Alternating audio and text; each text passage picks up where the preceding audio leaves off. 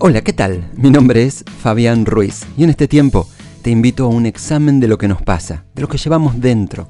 Todos los días vemos personas llegar a la cima para luego caer. ¿Cómo sucedió?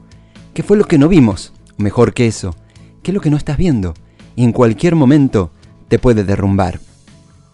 Había un joven que se crió en un pequeño pueblo. Nadie en su familia había salido jamás de esa zona. Todos se quedaron y trabajaron allí localmente. Pero este joven tenía el sueño de ir a la universidad. Sabía que había algo grande dentro de él, pero provenía de una familia de ingresos limitados. No tenía los fondos ni las conexiones.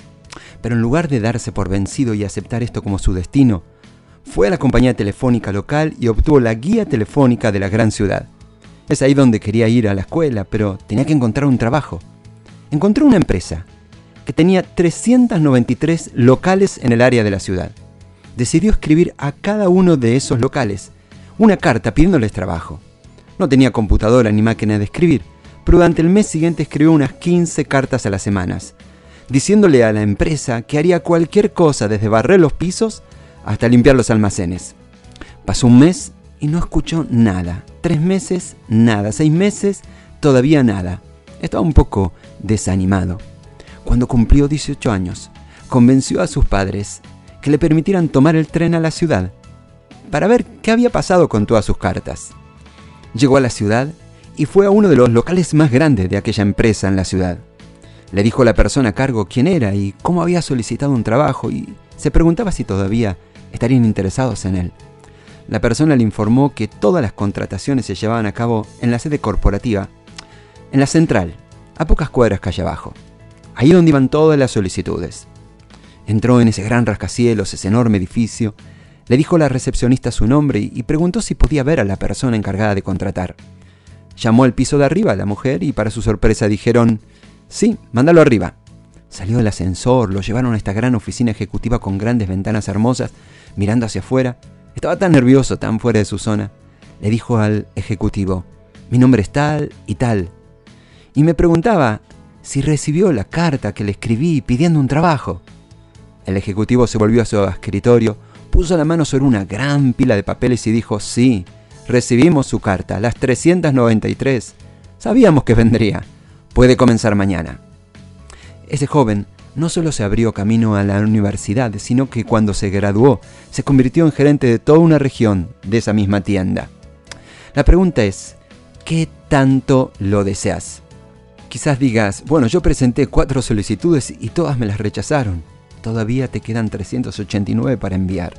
La diferencia entre un anhelo y un deseo es que un deseo es algo que solo podés esperar que suceda, pero un anhelo es algo que puedes dejar atrás.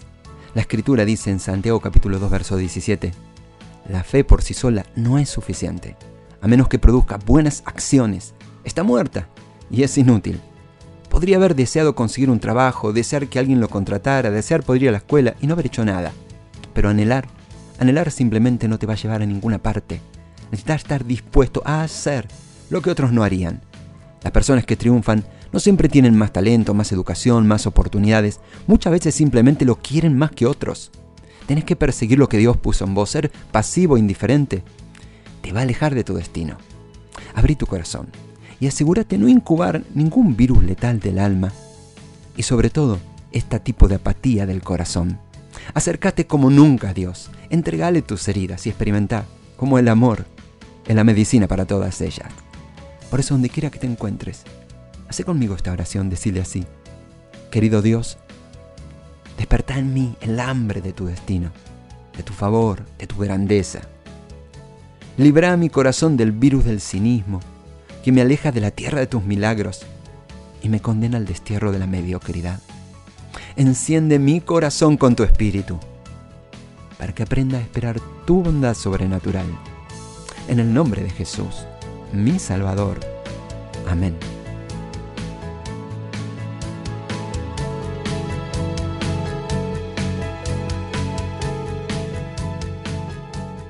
Deseamos que esta palabra haya sido relevante para tu vida.